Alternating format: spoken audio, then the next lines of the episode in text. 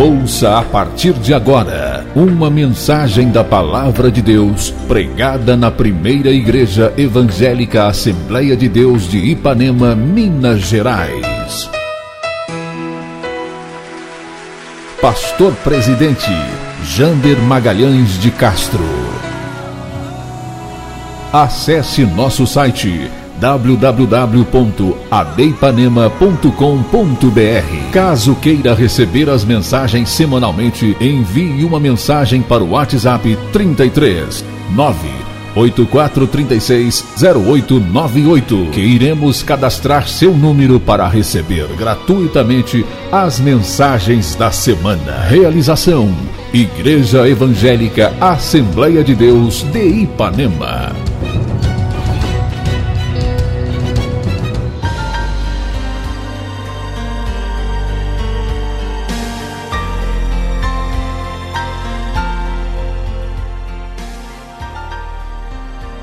Vamos voltar para a Bíblia, meus irmãos, para o livro de Jonas. Eu pedi ao pastor Alex que avisasse o pastor Alcimar para ler o livro de Jonas.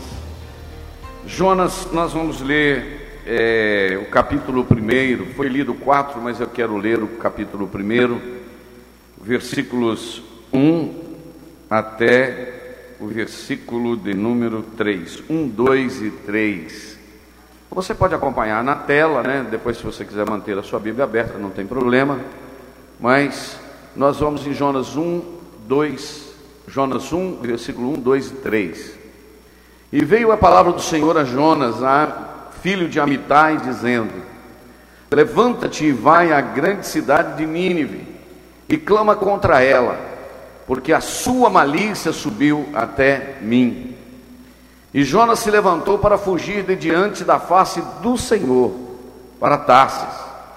E descendo a Jope, achou um navio que ia para Tarsis. Pagou, pois, a sua passagem e desceu para dentro dele, para ir com eles para Tarsis, de diante da face do Senhor. Você pode se assentar, por gentileza.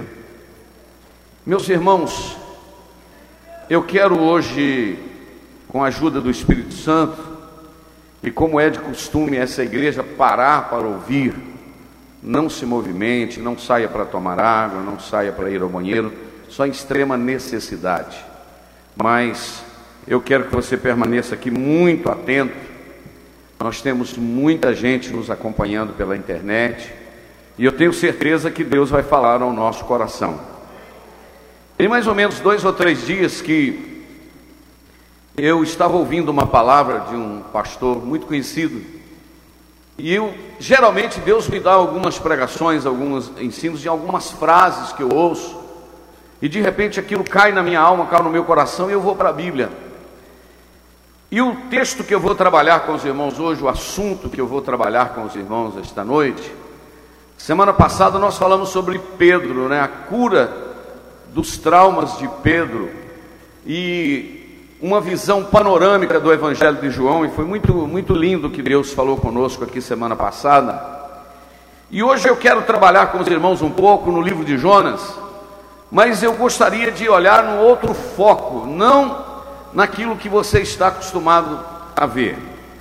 Se nós fizermos um resumo do livro de Jonas, que são quatro capítulos, com menos de cinco minutos eu acho que dá para a gente trazer um resumão o Senhor manda Jonas pregar na cidade de Nínive.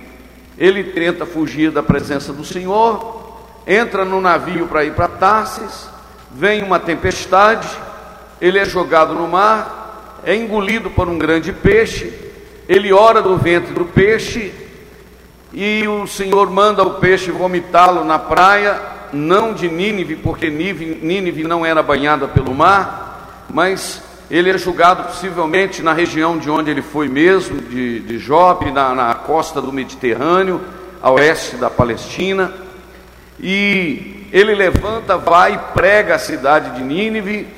Por três dias, era uma cidade de caminho de três dias. Aquela cidade se arrepende com jejum, oração, saco e cinza. E o Senhor perdoa, não destrói a cidade. Ele fica decepcionado, monta uma cabaninha Daí a pouco o Senhor faz para ele crescer uma boboreira, ele cobre, daí a pouco no outro dia vem o sol, seca a boboreira, a sua cabeça começa a queimar, e aí ele acorda, pede ao Senhor a morte e está muito aborrecido. O Senhor diz para ele se era razoável ele agir dessa forma, porque tinha 120 mil homens que não sabiam discernir a mão direita, esquerda da direita. Será que se ele teve dó da boboreira, por que o Senhor não teria dó então da cidade de Nínive? E acabou a história. Num olhar superficial. Mas um olhar mais cuidadoso, mais exegético, mais hermenêutico do texto, vai nos mostrar várias, tem várias vias para nós analisarmos aqui. Eu mesmo já preguei várias vezes sobre as descidas de Jonas. Quando a gente sai da direção de Deus, a gente desce. Eu já preguei várias vezes sobre é, analisar Jonas na questão teológica, na questão de conhecimentos gerais, na questão de ética, na questão de amor. Quanto você daria para Jonas de 0 a 10? Conhecimentos gerais, ele ganhava 10, porque ele conhecia muita coisa tanto de geografia, tanto de história e tanto de teologia, se fôssemos analisar a vida de Jonas. Jonas ganharia 10, ele mesmo declarou: sou servo do Deus Altíssimo, o Senhor que criou o céu e a terra, e etc. Então ele declara, ele é conhecedor de muita teologia. No fator ética, a gente poderia dar para dele também 10, porque quando descobriram que a culpa era realmente dele, ele disse: Não, a culpa é minha, pode me julgar no mar. Então ele era um sujeito ético, porque tem gente que não assume a sua culpa, quer julgar no outro. Ele falou: O problema é meu, pode me julgar no mar. Então de ética eu dou para ele 10 também.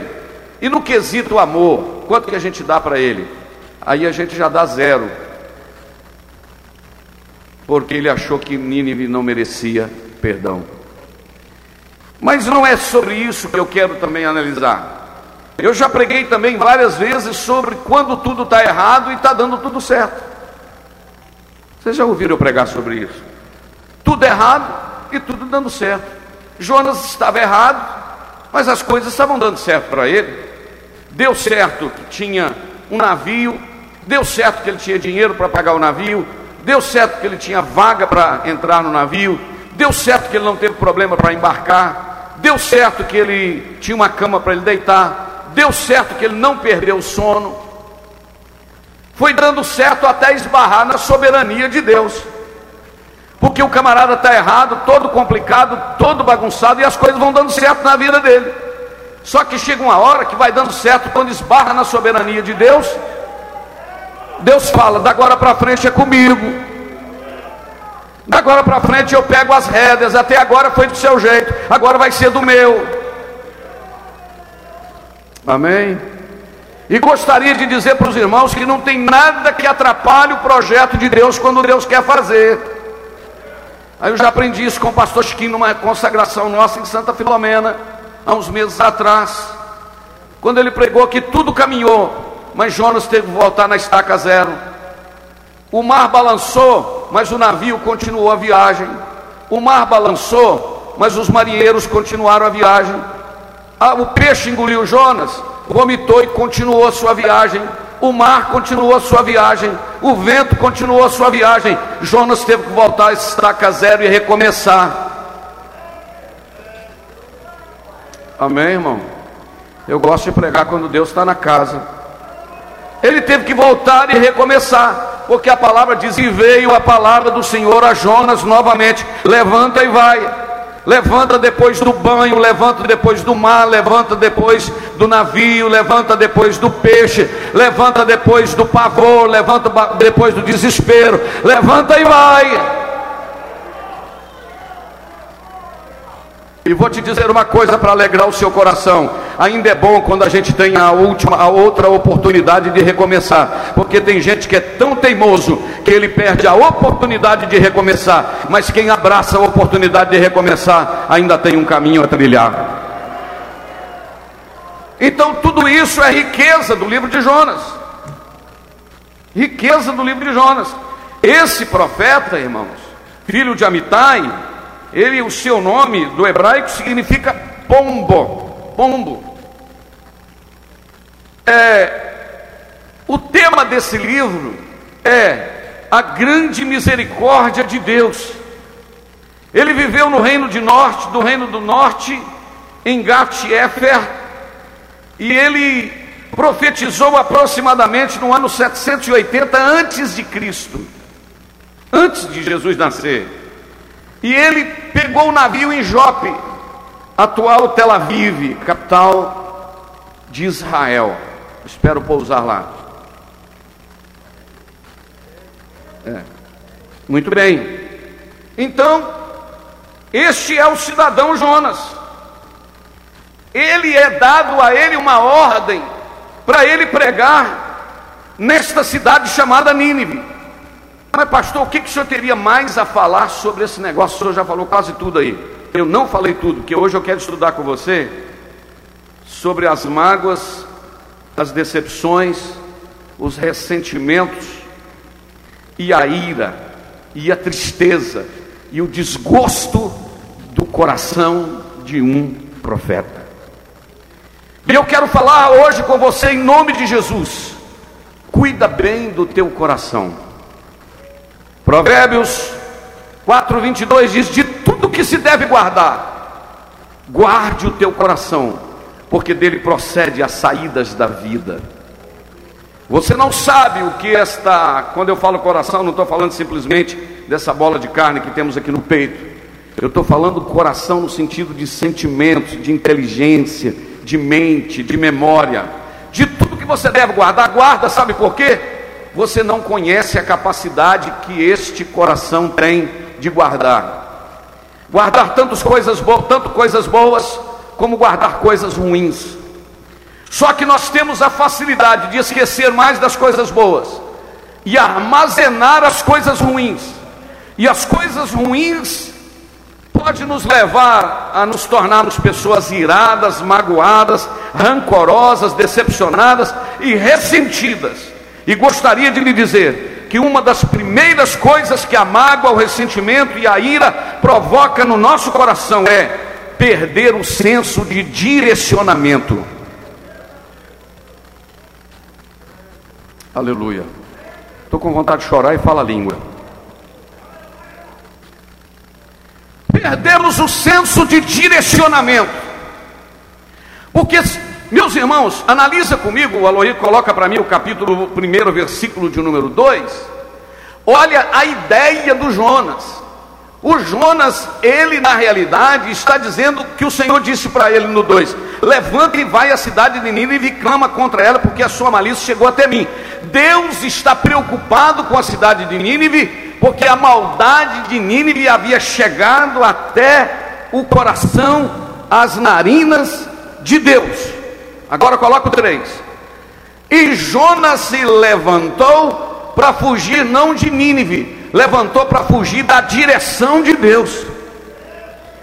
Interessante, ele deveria estar querendo fugir de Nínive, mas ele não, tá, o texto não diz que ele está fugindo de Nínive, o texto diz que ele está procurando fugir de Deus. Porque a mágoa e o ressentimento nos leva para longe de Deus. E eu escrevi uma frase no final do meu estudo bíblico aqui, que esta frase eu não roubei ela de ninguém, essa saiu agora à tarde. A mágoa e o ressentimento pode impedir e embaçar a nossa visão da graça de Deus. Quando nós estamos magoados, nós somos capazes de não ver o que a graça de Deus pode fazer, porque o que a gente mais quer é vingança contra aquilo que nos aborreceu. Deus te trouxe aqui esta noite para te dizer: Cuidado com o seu coração, porque ele pode estar armazenando uma bomba, ele pode estar armazenando um dinamite que pode explodir e você, e você pode morrer com isso, ou você pode causar muito dano com isso, porque a mágoa ela vai inflando dentro do coração, e é por isso que o escritor aos Hebreus diz, capítulo 4: tendo cuidado que ninguém se prive da graça de Deus, e que, preste atenção no que diz o texto, capítulo de número 4, tendo cuidado que ninguém se prive da graça de Deus, e que nenhuma raiz de amargura brotando vos perturbe, e por ela muito se contaminem. Existem pessoas com a alma azeda, vou falar tudo. Existem pessoas com a alma azeda, amargurada, e ela fica passando a mão na raiz de amargura do seu coração, e vem gosto de sangue na boca, vem sangue nos olhos, e dizer: Eu quero acabar, se destruísse, se passasse um carro em cima, se caísse um avião, se caísse uma parede, é isso que eu queria. Cuidado, porque isso não procede de Deus, a vingança pertence ao Senhor. Paulo escrevendo aos Romanos, ele disse: Tendo cuidado que ninguém se prive da graça de Deus, ou melhor, aos Hebreus, mas ele disse lá: Não vos vingueis a vós, a vós mesmos, amados, mas dai lugar à ira, porque está escrito: Minha é a vingança, eu recompensarei, diz o Senhor. Quer que eu interprete o versículo? Tendo, olha aí o que está escrito: Amados, não vos vingueis a vós mesmos, mas dai lugar a ira, o ar é craseado, o ar é craseado, dai lugar à ira, isto é, a ira de Deus, porque está escrito: minha é a vingança, eu recompensarei, diz o Senhor. Se você está magoado, se você está com uma ira no coração, se você está com uma, um rancor, se você está com um ressentimento, deixa esse assunto para Deus, peça a Ele para ter misericórdia da sua alma, do seu coração e dá um jeito de perdoar esse negócio, porque Deus é que sabe tratar e ele se levanta para fugir de Deus. E eu poderia falar primeiro sobre Nínive, mas eu vou falar nesse negócio de querer fugir de Deus. Irmãos, como é que um profeta, eu não estou falando de qualquer pessoa, não, eu estou falando de um profeta, dicionário Rose, de um profeta que conhece Deus, que é porta-voz da, da, da voz de Deus, é boca de Deus, querendo fugir. Espera aí, cadê o Salmo 139? Para onde fugirei da tua face? Se subir ao céu, tu aí estás. Se fizer no Sheol a habitação dos mortos, a minha cama, o Senhor está lá. Se eu pegar as asas da alva e habitar na extremidade do mar, o Senhor está lá. Para onde fugirei da tua face? Para onde fugirei da tua presença? Agora eu não está na minha anotação, mas eu queria que colocasse para mim Jeremias capítulo de número 20, deixa eu ver se eu localizo, Jeremias capítulo de número 22 e o versículo, é, eu vou ver se eu localizo o versículo de número, é o capítulo, é o capítulo de número é, 23, melhor dizendo, versículo de número 23, Jeremias 23, 23. Quem está entendendo que Deus está falando, diga amém. Quem está recebendo a palavra, diga glória a Deus.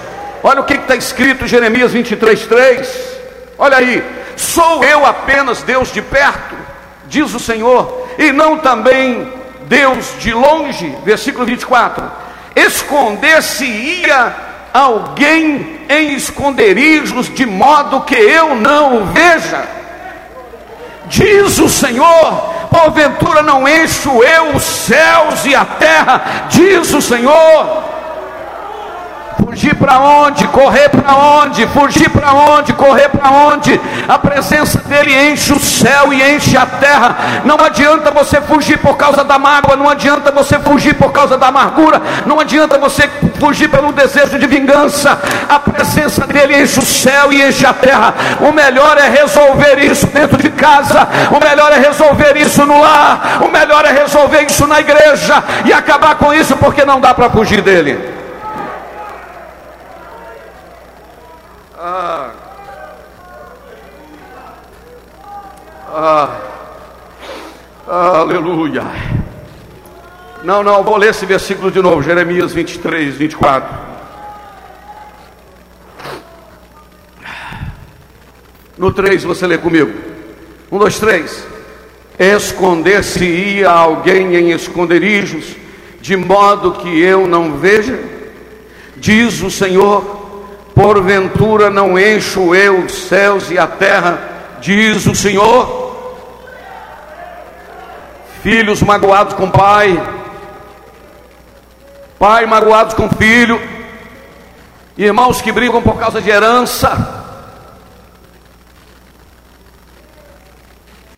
Esta semana conversando com um irmão, ele disse: Pastor Janda, eu tenho um irmão que mexe com medindo terra agrimensor, agrimensura, né? Tá certa a palavra? Tá.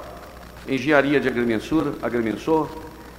E ele dizendo que o seu irmão disse que quantas vezes ele viu um pai velhinho milionário, milionário, que tem milhares de alqueires de terra, assentado na cabeceira de uma mesa, com a mão na cabeça chorando, e os filhos agarrando no outro, brigando por causa de terra, por causa de herança.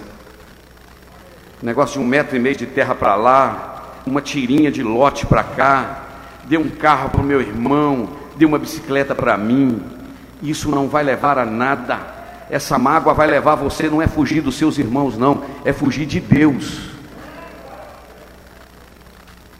Irmãos, eu tenho compromisso com Deus e com a Sua palavra, e eu sei quando é que Ele está falando. O negócio é resolver e não fugir. Pastor, mas até agora eu não estou entendendo o que o senhor está querendo dizer. Quem que está com raiva e quem que está com mágoa? É o Jonas. E eu vou te explicar por que, que ele está com raiva e que ele está com mágoa. Porque eu fiz questão de anotar aqui, diz o seguinte: Nínive, a capital do império da Síria, à beira do rio Tigre, ela é, foi edificada por Nimrod em Gênesis capítulo 10, versículo 11, onde residia a posteriori Senaqueribe, segundo Reis 19 e 11, é, ou melhor, segundo Reis 19, 36. Nos dias do profeta Jonas, era a cidade mais importante e uma cidade grande, porque gastava três dias para atravessá-la. Quantos dias você gasta para atravessar Ipanema? Lá da saída de Pocranta, na saída de Caratinga. Minha cidade é grande, eu gastei uma hora para atravessar Ipanema. O Jonas gastou três dias. A cidade continha grandes parques, extensos campos, como em Babilônia. E agora ela é ameaçada de ser destruída, por quê? Por causa do seu pecado, porque ela era uma cidade tão terrível, tão sanguinária, conforme Naum capítulo 3, versículo 1 em diante, guerreando as nações vizinhas durante alguns séculos e praticando as maiores atrocidades. Olha aqui, cortavam as mãos e os pés dos inimigos, cortava os narizes e as orelhas, vazavam os olhos aos cativos e fazia pirâmides com as cabeças dos cativos. Fontes informam que eles rasgavam o ventre de mulheres grávidas e deixavam o feto cair no chão para todos assistirem. Pegavam um crânio cortava a tampa e bebia vinho depois de uma guerra para dizer: não só vencemos, mas comemoramos bebendo vinho nos crânios dos inimigos. Dá para você parar para pensar nisso? E o que está acontecendo agora, pastor Gente? O que, que tem a ver com o estudo dessa noite? Tem a ver tudo que o soberano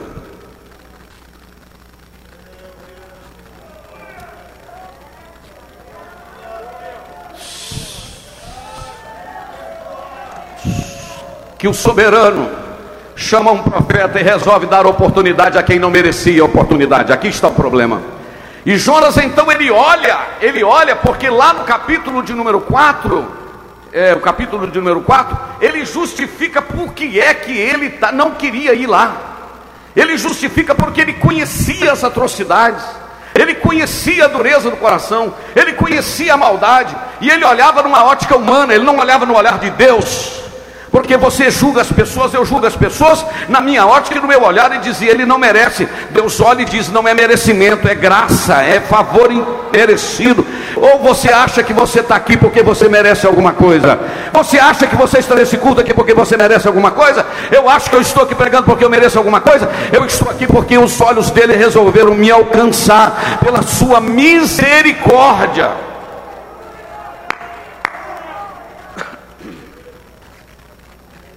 Capítulo de número 4, o versículo de número 2, me mostra por que Jonas não queria ir. Então ele resolve fugir, não de Nínive, mas resolve fugir do Deus que havia mandado ele ir. Capítulo 4, versículo de número 2, olha aí. E orou ao Senhor e disse: Depois do grande peixe, não, deixa eu repetir. Está todo mundo acordadinho aí, irmãos? Todo mundo prestando atenção, amém? Você sabia que num culto desse o inimigo tenta roubar a sua visão para receber a palavra? Cuidado com isso. E orou ao Senhor e disse: depois do peixe, depois do banho, depois das algas na cabeça, depois de se sentir no inferno, depois de ir em Nini, depois de pregar, depois do povo arrepender, ele volta e ora ao Senhor, dizendo assim: Senhor, não foi isso que eu disse estando ainda na minha terra? Espera aí. Agora ele confessa que antes dele ir para Nínive, ele orou ao Senhor e falou com o Senhor: Senhor, sabe por que, eu não vou?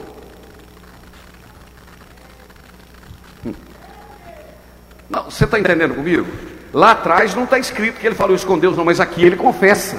Ele está dizendo: não foi isso que eu disse para o Senhor lá na minha terra antes de passar tudo que eu passei? O Senhor lembra que eu me preveni fugindo para Tarsis? Pois sabia que o Senhor é piedoso, sabia que o Senhor é misericordioso, eu sabia que tem gente que entende lá atrás, olha aí. Eu sabia que o Senhor era longânimo, eu sabia que o Senhor era grande em misericórdia, em benignidade, e eu sabia que o Senhor se arrepende do mal. Isto é, o Senhor toma posicionamento contrário quando há posicionamento diferente. A justiça está vindo para matar. O camarada se arrepende, Deus muda de opinião. Ele disse: ia matar, não vou mais. Por quê? Arrependeu? Arrependimento aqui não é porque fez alguma coisa errada. Arrependimento é mudança de posicionamento por causa do posicionamento do outro. O camarada se arrependeu, Deus ia matar. Arrependeu, diz: não vou matar mais, vou perdoar, vou abençoar, porque arrependeu. O arrependimento é o segredo. Arrependimento é mudança de posição. Arrependimento é reviravolta. Sabe por que as pessoas não, não se consertam com Deus? Sabe por que as pessoas permanecem na casa de Deus, ouvindo a palavra de Deus? E não mudam de vida, porque não se arrepende. Arrependimento é metanoia, é conversão, é mudar de posicionamento, é estar tá caminhando para o inferno, virar as costas e começar a caminhar para o céu. Vamos adorar uns 30 segundos para mim tomar uma água aqui. E calamandarabia sai de cabia suya magai. Ei, Ramanagasobe Alagasui de Caribasobe. Adora aí um pouquinho enquanto eu tomo uma água.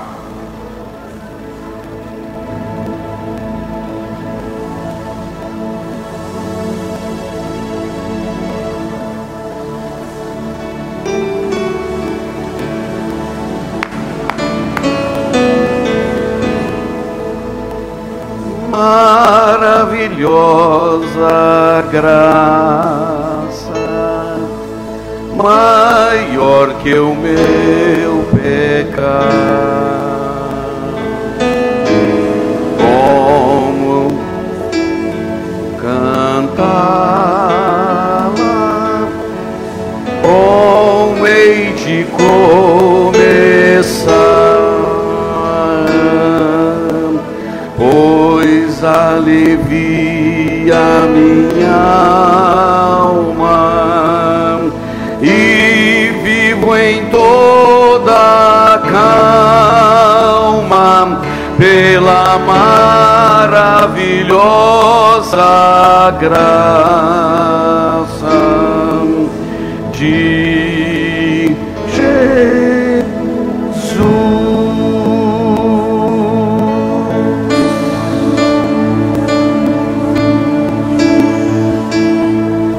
Você está aqui por causa da graça.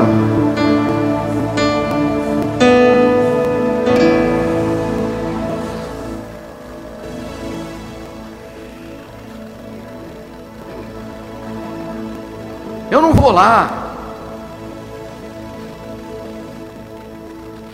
Porque eu sabia que o Senhor era. Ele não comentou o que, que ele sabia do povo. Ele comentou o que, que ele sabia do coração de Deus. Então agora ele começa a não fugir da cidade, mas ele começa a fugir de Deus. E é interessante, irmãos, que duas vezes, eu estava lendo no livro de Jonas, minha Bíblia é toda arriscada, eu estava lendo de novo aqui. no capítulo 1, versículo 3, ele fala duas vezes que ele vai tentar fugir do Senhor. E levantou-se Jonas para fugir diante da face do Senhor. Olha a última parte do versículo para ir com eles para Tarsis de diante da face do Senhor. Ele não está fugindo de Nino, ele está fugindo de Deus. Tenho uma notícia para você esta noite. Não vai dar. não quer esse negócio de ministério, quer negócio de pregar, quer esse negócio de fazer a obra de Deus, quer negócio de ciclo de oração, não quer negócio de evangelismo, não quer negócio não sei o quê. Vai dar não, filho.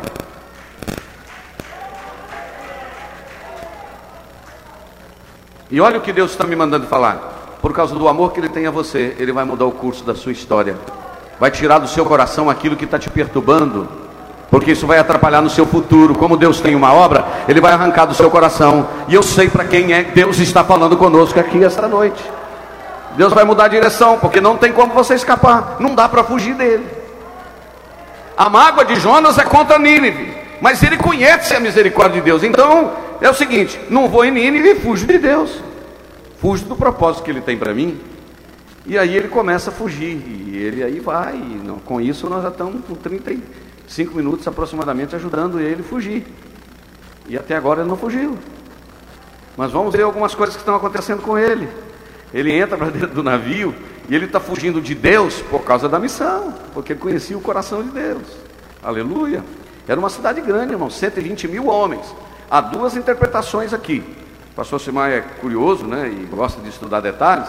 Há uma interpretação, alguns teólogos que que era 120 mil crianças que não sabiam o que era o bem e o que era o mal. Então, se era 120 mil crianças, multiplique isso por quatro, as famílias daria lá 500, 600 mil pessoas. Ou mesmo há aquela ideia que eram 120 mil homens que não tinham discernimento. Se eram 4 mil homens, 120 mil homens, coloca quatro pessoas por cada homem, cada família. Dá 500 e poucos mil. Era uma cidade grande. Era uma cidade grande. Eu não estou afirmando, eu estou fazendo cálculo. Entendeu? E ele agora está fugindo. Mas vamos lá. E ele vai agora, irmãos, porque ele não está agora, quando a gente está decepcionado, olha aqui para o pastor, quando você está decepcionado, quando você está magoado, quando você está frustrado, quando você está com ira, quando você está com ressentimento, isso tudo é coisa que invade o nosso coração às vezes. Sabe o que, que acontece também? Além de, primeiro, a gente perde o direcionamento. Deus está mandando para cá, você está indo para lá, ok? Mágoa e ressentimento faz a gente perder, perder o direcionamento. Número dois, mágoa e ressentimento faz a gente perder, sabe o que? O desejo de estar junto com pessoas. A gente abraça e agarra a solidão. Eu acho que eu falei um negócio tão interessante aqui. Uma pessoa que está muito magoada, uma pessoa que está muito irada, uma pessoa que está muito machucada, muito ferida, o que, que ela quer? Ficar só, para beber o veneno que está minando da sua própria alma. Por que, que Jonas não ficou em cima com a turma? Vou procurar um lugar para me deitar. Vou para a solidão. Vou para a solidão. Vou entrar no meu mundo. Vou repetir. Vou entrar no meu mundo. O meu mundo agora é o navio, mas não é só o navio. O meu mundo agora é o, o, o quarto do navio. Não, mas o meu mundo não é só o quarto do navio, é o porão do navio. Mas o meu mundo agora não é só o porão, o meu mundo agora é a minha cama. Fugindo de Deus e os olhos do Senhor, dizendo: sorria, você está sendo filmado. Já viu aquela plaquinha? Sorria, você está sendo filmado. Tudo bem aí, Jonas? Perdeu o sono não, filho?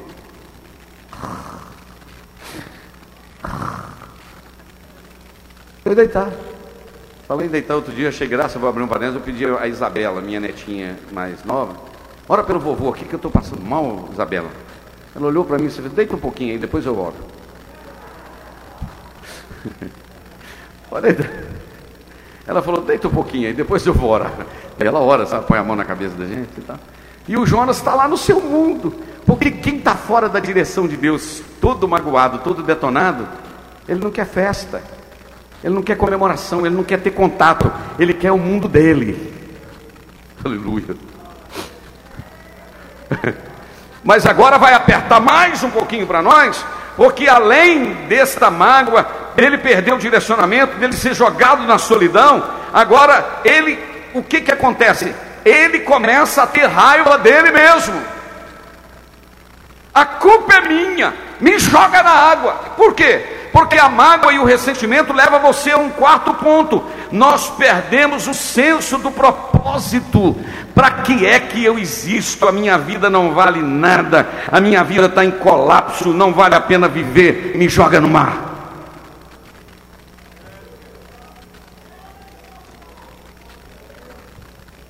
Como assim a sua vida não tem sentido? Eu vou falar. Por que, que a sua vida não tem sentido se Jesus morreu por você? Por que, que a sua vida não tem sentido se ainda há uma esperança na palavra de Deus? Por que, que a sua vida não tem sentido se tem um coração batendo no seu peito? Por que, que a sua vida não tem sentido se há um Cristo que olha por você esta noite dizendo: Eu te amo do jeito que você é e quero mudar a sua vida e a sua história? Por que, que você diz que a sua vida não tem sentido? Se Deus marcou esse culto para te trazer aqui. Agora eu vou falar para quem está me acompanhando aí. Por que, que sua vida não tem sentido se Deus fez parar, você parar nessa live esta noite? Tem sentido sim. Tem alguma coisa provocando isso. Atrás desse angu aí tem caroço. Pode saber, pode buscar tem alguma mágoa, tem algum ressentimento, tem alguma coisa aí, tem alguma coisa que precisa alinhar, tem alguma coisa que precisa ajustar. E eu tenho uma boa notícia para você: o Espírito Santo está aqui, ele quer colocar essas coisas no lugar. Oh, meus irmãos, o magoado, o irado, aquele que tem raiz de amargura, ressentimento, ele foge. Foge não só das pessoas que o feriram, porque existem coisas que são feridas feitas por inimigos, aí não assusta tanto. Mas tem feridas que são feitas por pessoas que são amigas. Mas tem um outro tipo de ferida, que são feridas feitas por nós mesmos. Quem te magoou? Eu mesmo. Fiz o que não deveria ter feito. Depois de fazer, eu vi. Que burrada.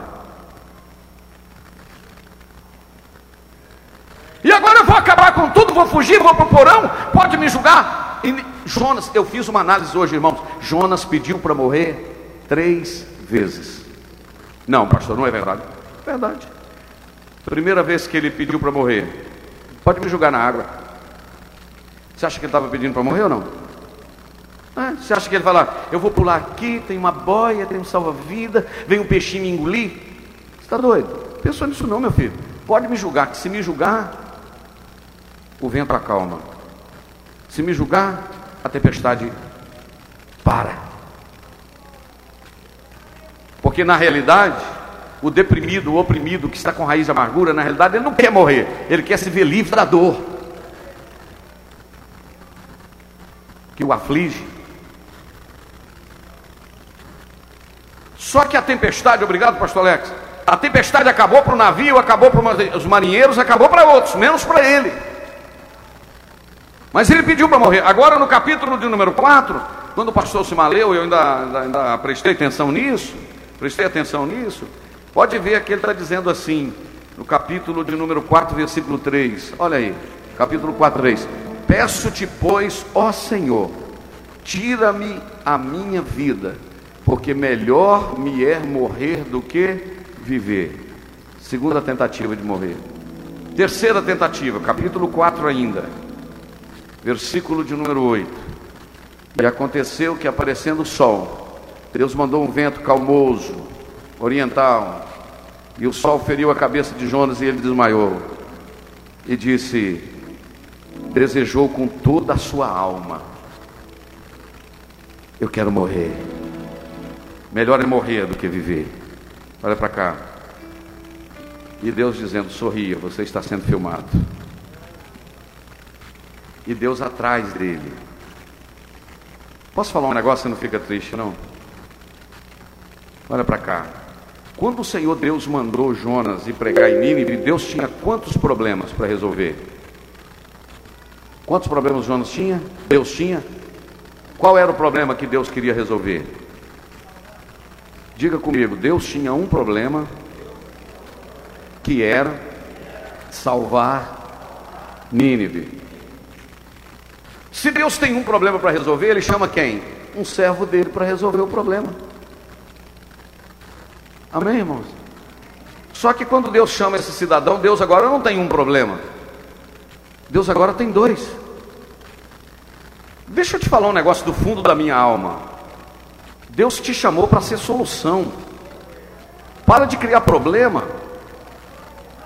A igreja, em vez de estar gente que nunca conheceu Jesus, a igreja, em vez de estar correndo atrás de gente evangelizando, falando de Jesus, tem que estar correndo atrás de crente assento que não quer voltar para a igreja, não quer voltar a tomar santa ceia, e não sei o que, com medo de não sei o que. Ah, pelo amor de Deus! Deus te chamou para ser solução e não problema. Você tem que estar reunido em gabinete resolvendo problema de gente cabeça dura, porque não sei o quê, porque de não sei o quê. A igreja foi chamada para ganhar alma. A igreja foi chamada para ganhar alma. Deus nos chamou para ser solução e não problema.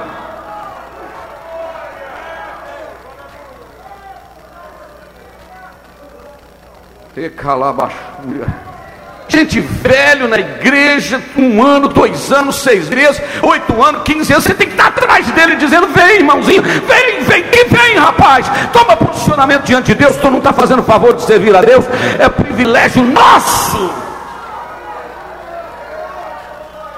Eu estou falando na autoridade do Espírito Santo de Deus. Não estou ferindo a igreja. Eu estou querendo te arrancar desse marasmo. Eu estou querendo te tirar desse lugar. Sabe por quê? Oswald Smith disse, o grande escritor e ganhador de almas, porque alguém deveria ouvir do Evangelho duas vezes, quando há pessoas que não ouviu nenhuma vez. Porque alguém deveria ouvir do Evangelho duas vezes, quando há gente que não ouviu nenhuma vez. Por que, que nós vamos precisar de ficar pastoreando gente e tentando arrastar? Põe na cadeira de roda, leva, dá uma santa ceia em casa, dá uma santa ceia não sei onde, levanta, escora aqui, escora ali, escora ali. Chega um ponto, meus irmãos, que Deus vai falar: vou salvar gente de fora para trazer, porque esse aí não está querendo. Está forte aqui, viu, irmãos?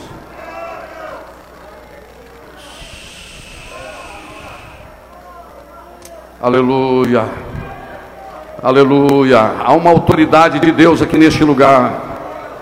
Há uma autoridade de Deus aqui neste lugar. Há um temor de Deus aqui neste lugar. Pelo amor de Deus, meu filho, bebe esse remedinho, é bom para você. Toma esse comprimidinho, é bom para você. Toma essa injeçãozinha, não vai doer. Toma isso aqui, não é margoso. Então morre sem tomar remédio, pelo amor de Deus. Deus está oferecendo o remédio, Deus está abrindo a porta. A pandemia passou e você sobreviveu. Por que não voltar para a casa de Deus? Por que não servir a Deus com alegria? Por que não dedicar tempo? Por que não, não, não, não, não? Por que não se jogar nos braços dele e dizer: Deus usa a minha vida.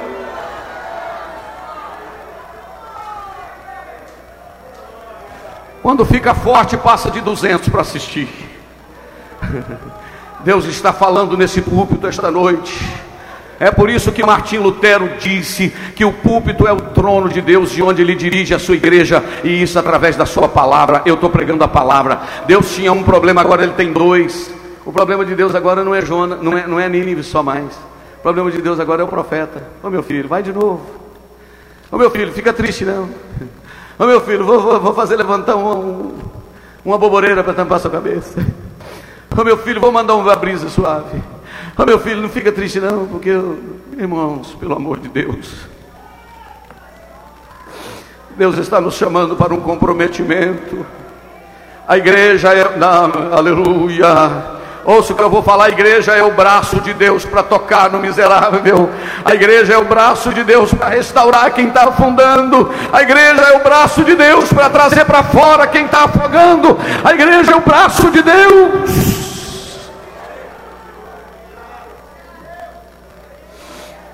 Eu já caminho para terminar.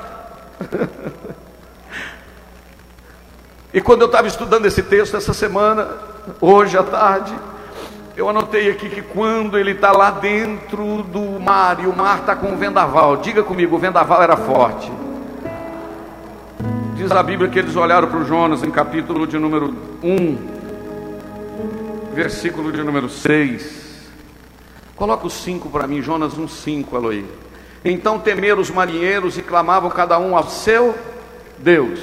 Lançavam no mar as fazendas que estavam no para que aliviasse o seu peso, do seu peso. Jonas, porém, desceu aos lugares do porão e se deitou e dormia um profundo sono. Irmãos, se você pegar um vendaval num barco, que não é hoje que tem toda a tecnologia, não, o negócio é no remo. Aqui no pior lugar para você ficar é num porão, irmão, sem ver o que está acontecendo. E o camarada ainda está dormindo. Agora olha o 6. E o mestre do navio chegou-se a ele e disse: O que, que você está fazendo aí, ô dormente? Agora aí é que me chamou a atenção, o Robson, quando eu estava lendo, olha aqui. Ele disse assim: Levanta-te e invoca o teu Deus. Deus aí está com letra maiúscula. Assim Talvez assim ele se lembre de nós, para que não pereçamos. Espera aí. Como é que esse camarada sabia que ele era o culpado? Porque quem está fugindo está na cara. A cara mostra.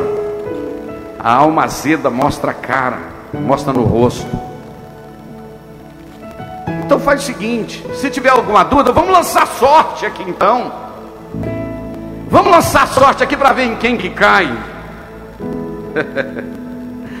Ai. Versículo 7. Aleluia.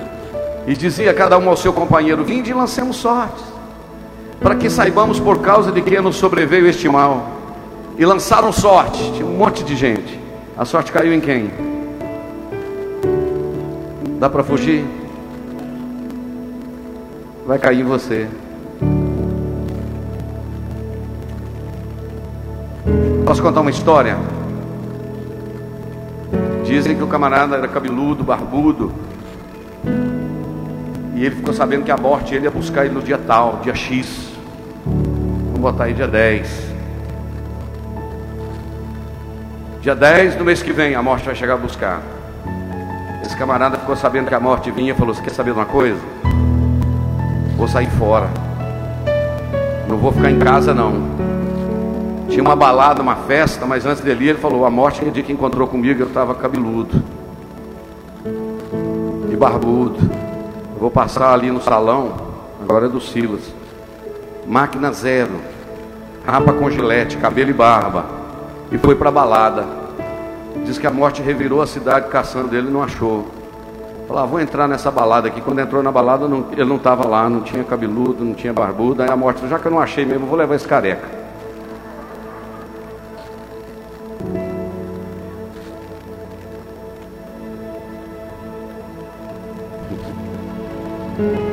Tem como escapar, irmão? Não dá para fugir.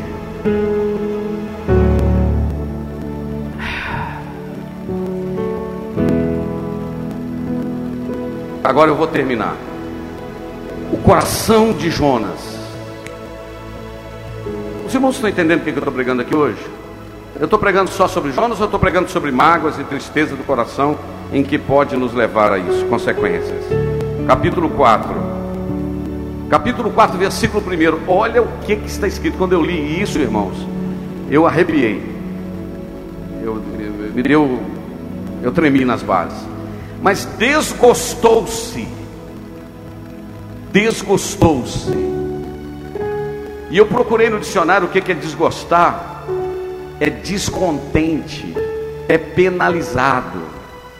Agora eu te pergunto, por que é que ele está descontente? E por que é que ele está todo, olha, olha ali, ressentido? Ficou profundamente descontente, enfureceu. A minha tradução aqui diz o seguinte: é, capítulo 4, 1. Desgostou-se Jonas extremamente disso e ficou todo ressentido. Ai, todo ressentido, estou tão magoado, magoado profundamente. Aí pergunta assim: por que, pastor Jander? Porque a cidade tinha se convertido todinha. E o Senhor falou: Não vou matar mais os ninivitas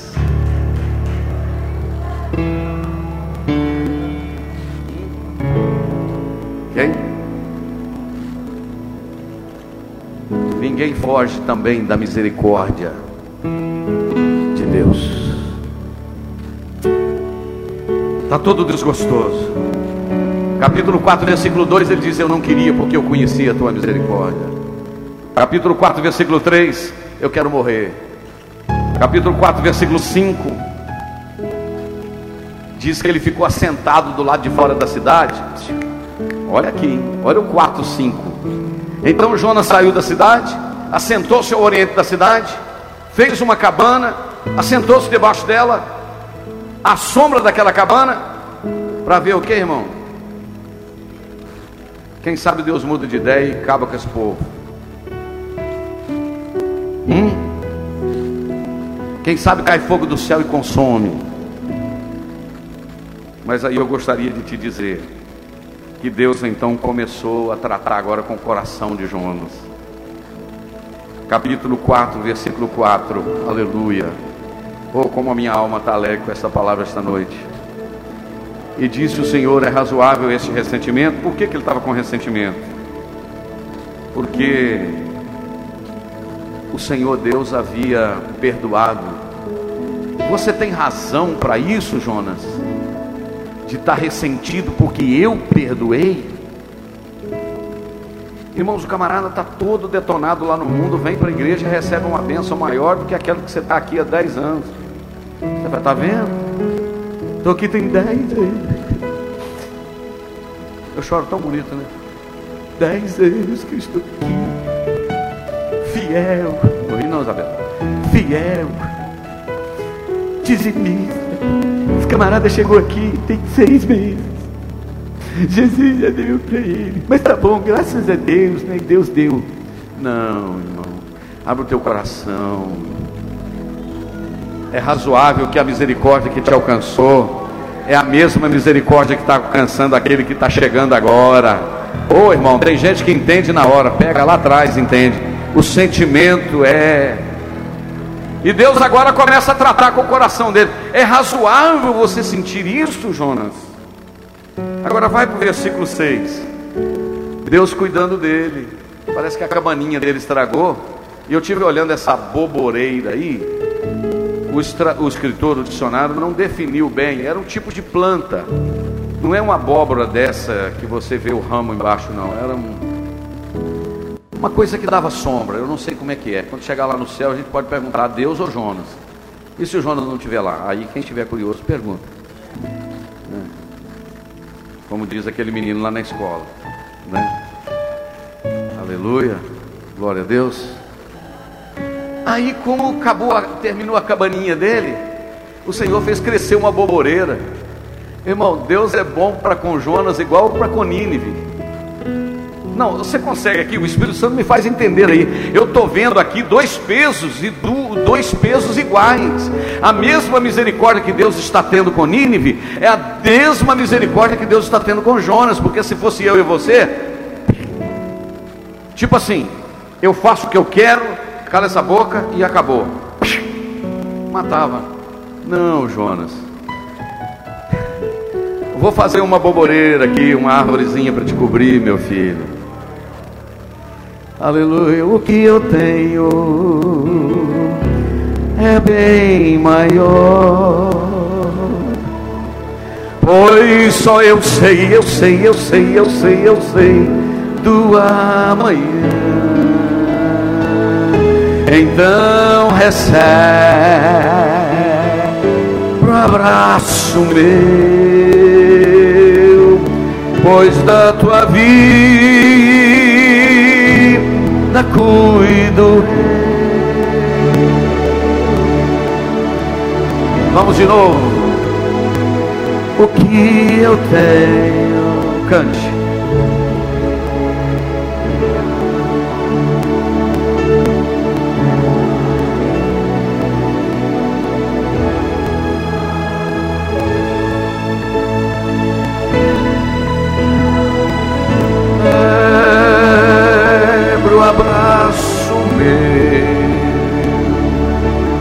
Da tua vida cuido eu. Eu vou cuidar da sua alma. Eu vou cuidar do seu coração. Jonas, eu não desisti de você, Jonas. Eu vou fazer crescer uma boboreira, Jonas. Eu vou te ensinar que eu cuido de Nínive, mas eu cuido de você também. Entra debaixo da boboreira dele esta noite. Aleluia. Deixa a mágoa sair deste coração. Esse desejo de vingança. Vai ver, eu, vou, eu quero ver. Eu vou orar, vou fazer uma campanha que eu quero ver.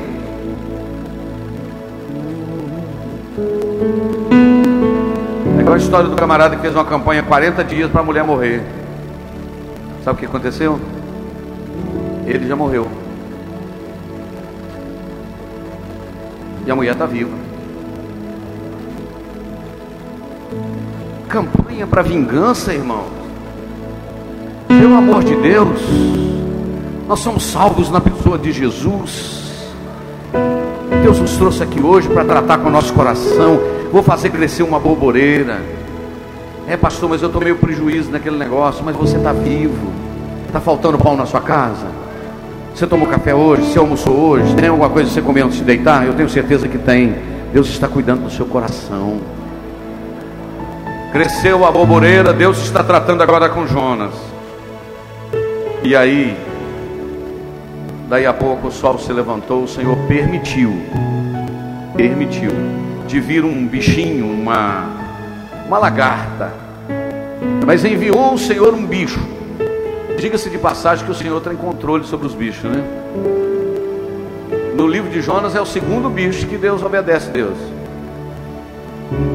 Porque Deus mandou o mar, o mar obedeceu. Deus mandou o vento, o vento obedeceu. Deus mandou a baleia, o grande peixe, a baleia obedeceu. Deus mandou o bicho, o bicho obedeceu. Deus mandou Jonas, Jonas obedeceu. Todo mundo obedecendo, só Jonas. Aí mandou um bicho, picou, feriu a boboreira. Daí a pouco ela está secada, secou. Pensa num camarada que ficou bravo. Misericórdia dessa boboreira. Essa árvorezinha tão bonita secar. Aí o Senhor pega ele de novo.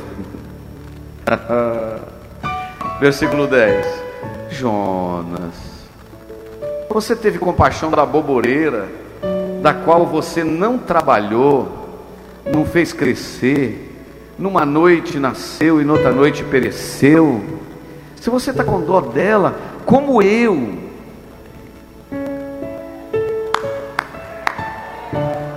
como eu que formei a boboreira, como eu que formei o lagar.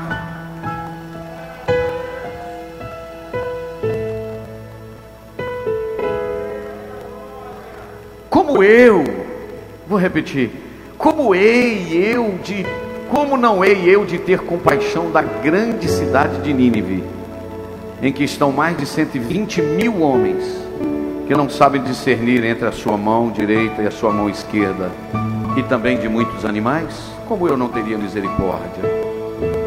Deixa eu te falar essa noite. Eu não sei nada a respeito da vida de Jonas a partir daí. A eternidade vai revelar. Mas deixa eu te dizer uma lição. Deixa eu te falar uma lição.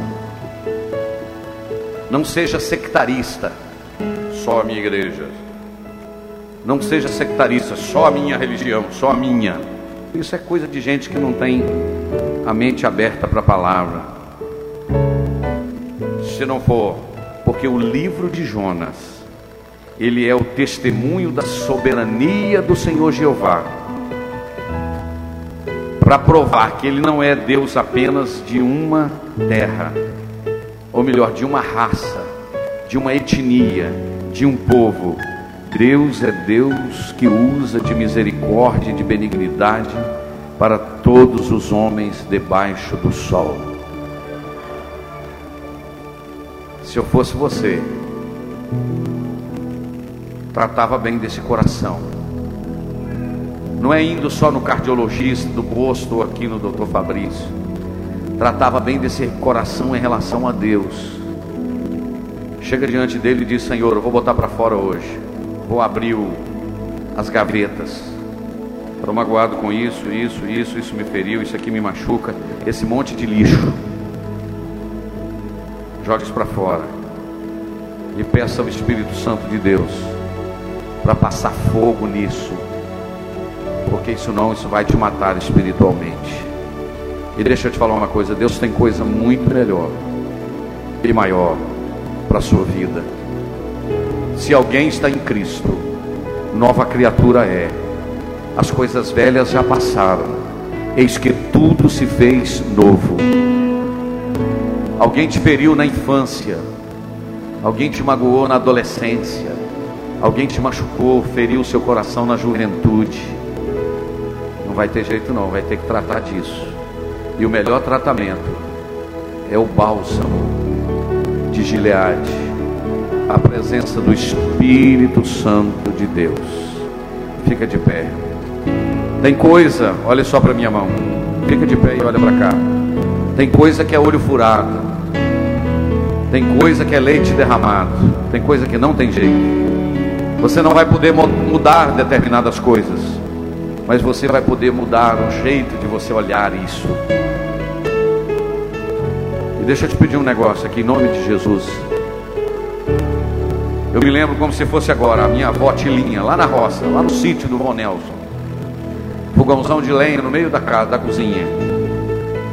Fogãozão de lenha no meio da cozinha. Uma manhã fria, eu me lembro como se fosse hoje. A minha avó levantava cedo para fazer comida, meu avô ia para o engenho para moer cana e fazer rapadura. E oito horas tinha o almoço. 10 da manhã o café, duas da tarde o jantar, à tarde tinha café. É verdade isso ou não é, irmão? Quem já morou na roça antigamente? 8, 9 horas a comida já tinha que estar pronta. E a minha avó levantando, o fogão estava frio. Olha só aqui para minha mão, fogão frio. E ela precisava de acender para ferver a água, começar a comida.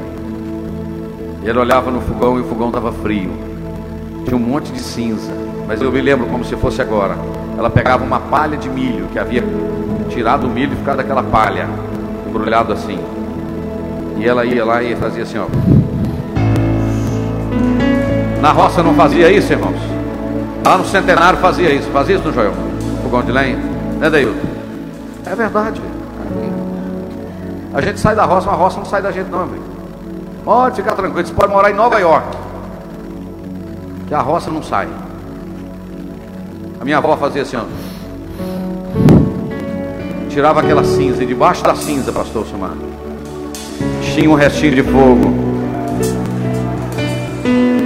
Esse monte de mágoa, esse monte de, de coisa que você carrega no seu coração, raivinha de coisa boba, irmão, coisa de menino que briga por causa de pirulito.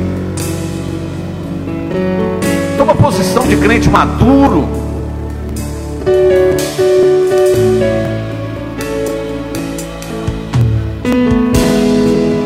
Uma posição de crente com maturidade espiritual.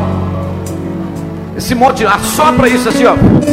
O Espírito Santo vai assoprar isso e deixa o seu coração pegar fogo outra vez. Você tem que casar com. Você está namorando, case com o coração inflamado por Deus. Está com um projeto, cumpra o projeto com o coração inflamado por Deus. E Deus vai te ajudar a tratar desse coração. O que mais salta na minha alma agora, Pastor Gerson, aqui é que Deus vai fazer crescer uma boboreira sobre a sua vida, para você se sentir descansado.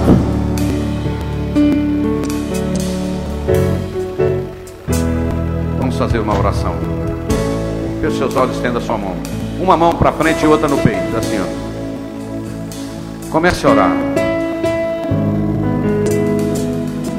Comece a orar do jeito que você quiser. Peça para Deus tratar o seu coração. O que é que te perturba?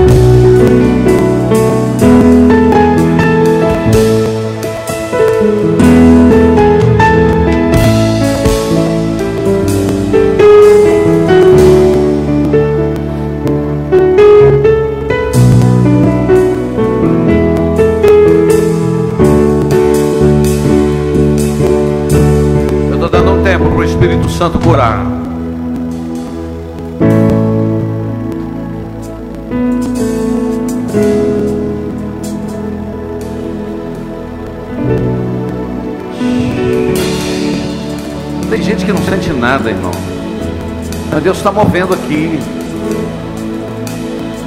Eu quero que você sinta na alma a presença do Espírito Santo. Se Deus mudou a vida de Jacó, não há nenhuma Ninguém que ele não possa mudar. Alexandre. Erga suas duas mãos aos céus agora.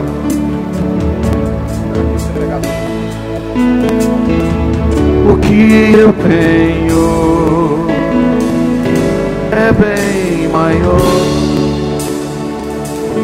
pois só eu sei do amanhã. Então recebe o abraço meu, pois da tua vida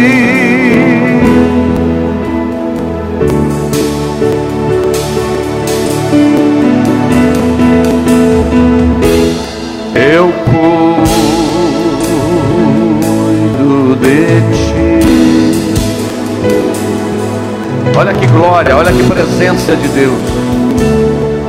Abra o teu coração.